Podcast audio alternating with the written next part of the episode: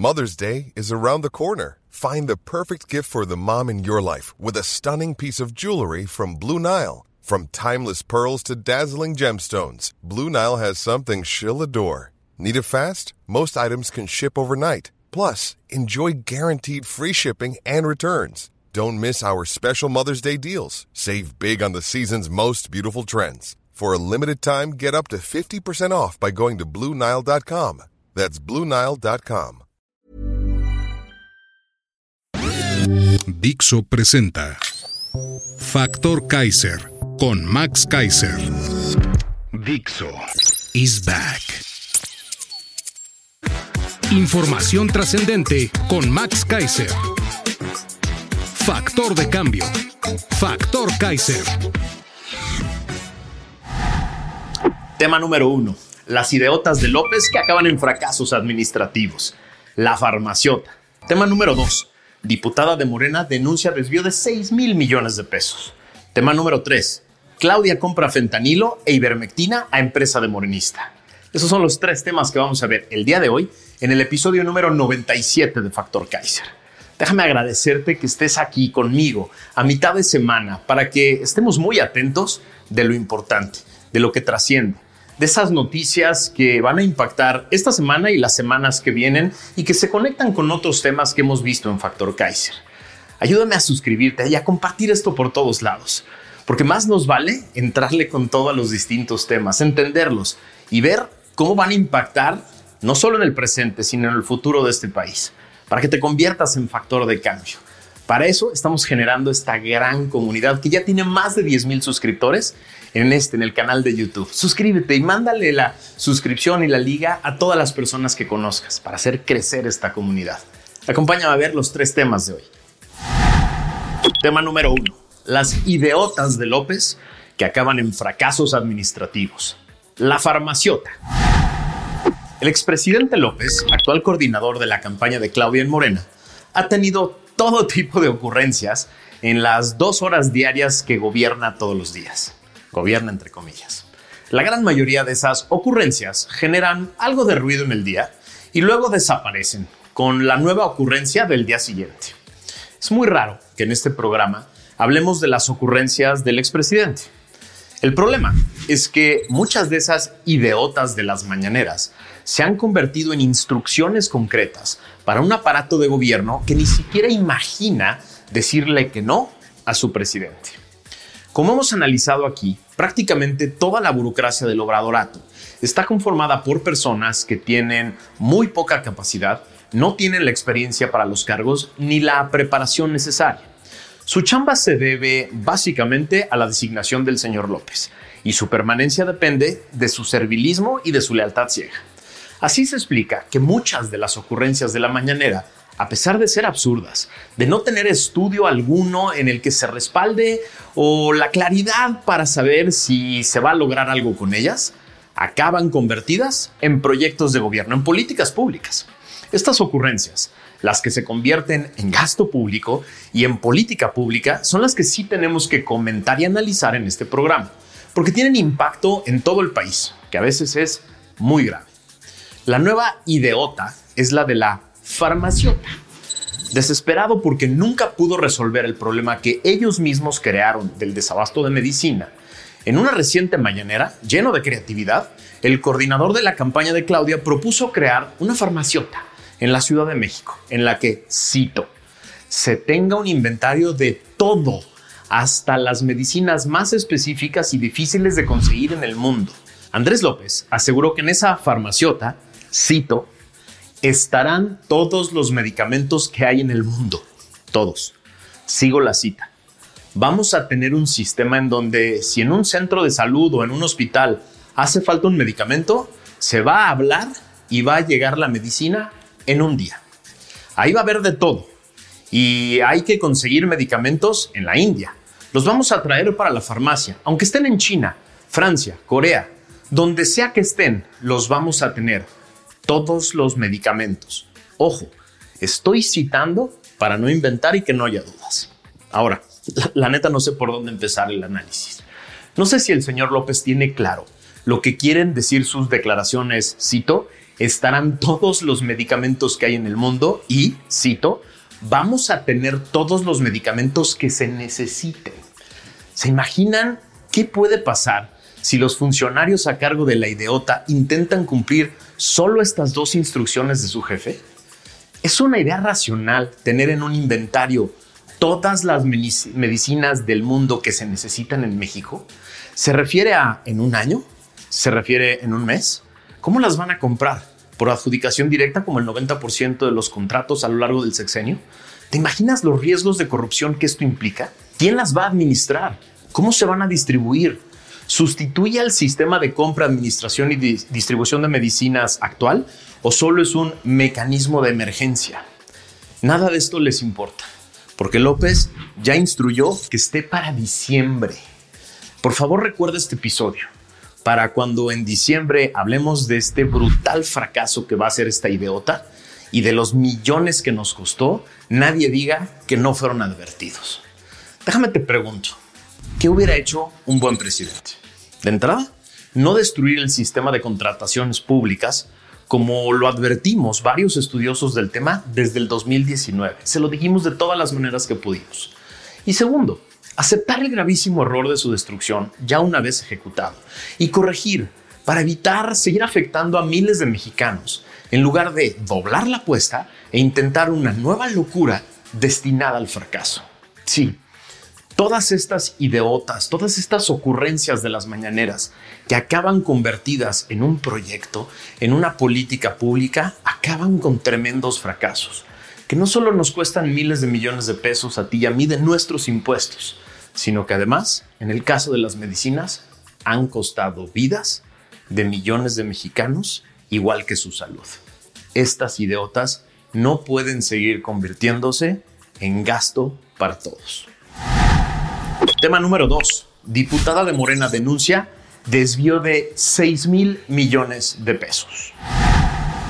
Sí, en una nota del periódico Reforma de hoy nos enteramos de que la diputada de Morena, Inés Parra, denunció ante la Fiscalía General de la República desvíos por 6 mil millones de pesos en la Secretaría del Bienestar, al tiempo de reclamar al presidente López su olvido contra la corrupción. Así lo dijo. Parra señaló que la responsable de tales desvíos puede ser Ariadna Montiel y otros funcionarios que no han comprobado el destino de los recursos públicos. Cito, me veo en la obligación ética y moral de presentar denuncia por los desvíos contra quien resulte responsable. Sigo la cita. No me queda la mayor duda de que posiblemente sea ella, es decir, Montiel, porque ella es la titular no creo que un titular de una Secretaría de Estado desconozca del tema. Al final, ellos son los que administran. Eso aseveró Parra en conferencia de prensa. Señaló que la denuncia ante la Fiscalía de Combate a la Corrupción suma desvíos por 6 mil millones de pesos correspondientes a las cuentas públicas 2018, 2019, 2020 y 2021. Llamó al presidente López a que permita el saneamiento, así dijo, de la Secretaría de Bienestar y de otras dependencias donde hay señalamientos de corrupción. Vuelvo a citar a la diputada. Le recuerdo al compañero López que el Movimiento para la Regeneración Nacional, es decir, Morena, su premisa fundamental es la lucha contra la corrupción. Lamento que en el ejercicio del poder se haya olvidado esto y no se haga nada en el combate a la corrupción.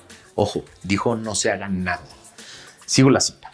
Le reitero con indignación e impotencia al presidente López que el efectivo combate a la corrupción es una asignatura pendiente de la llamada 4T, reclamó Inés Parra.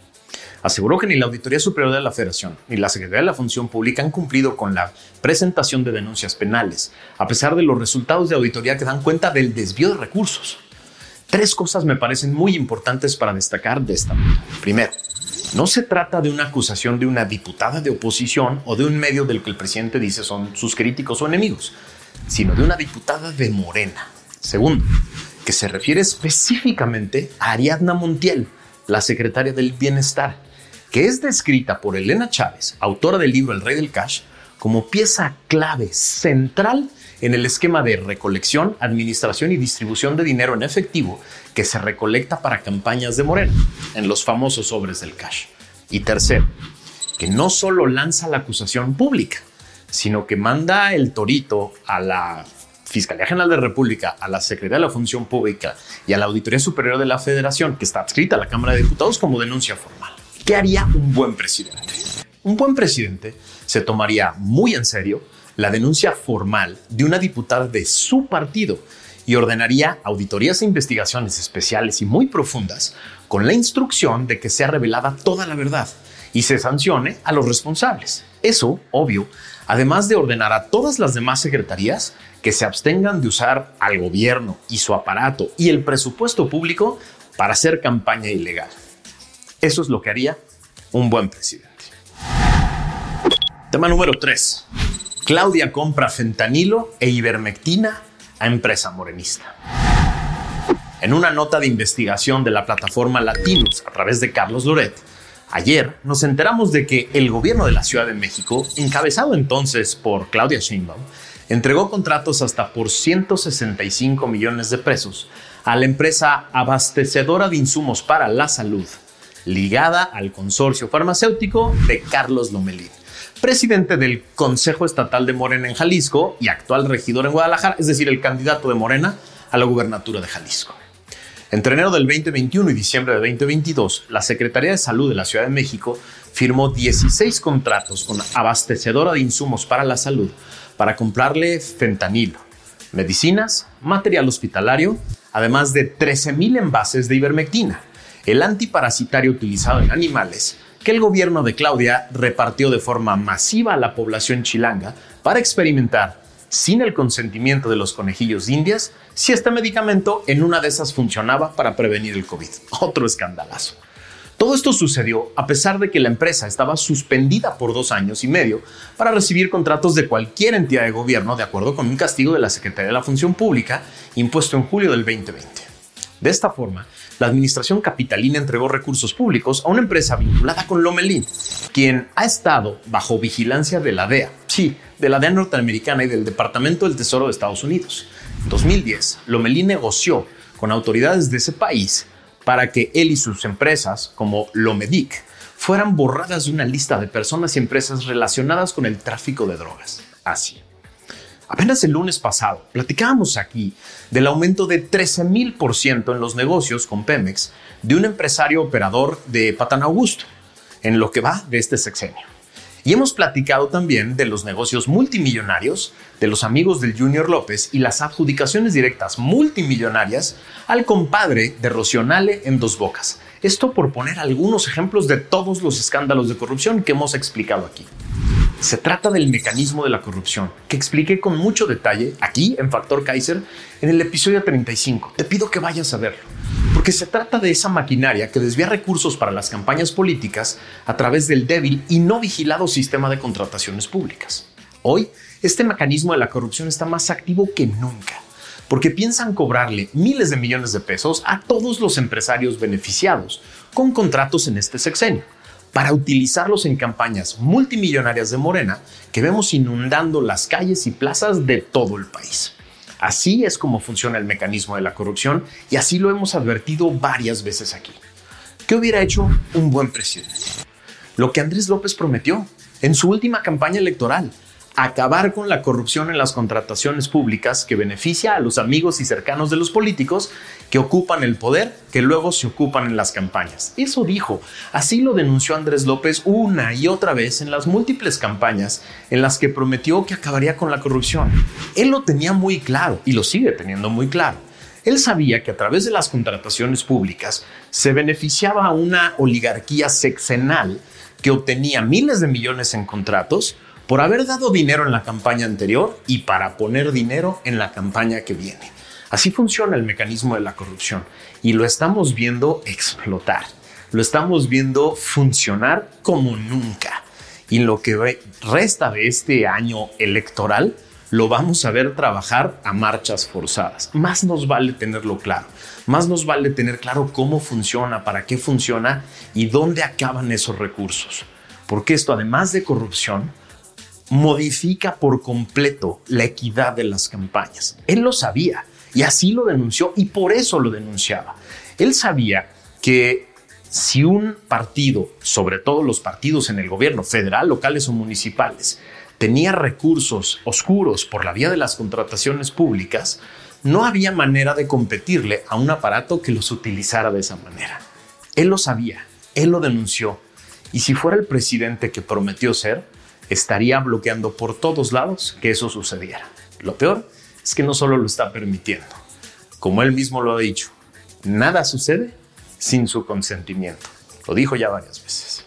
Gracias por haberme acompañado en este episodio de media semana.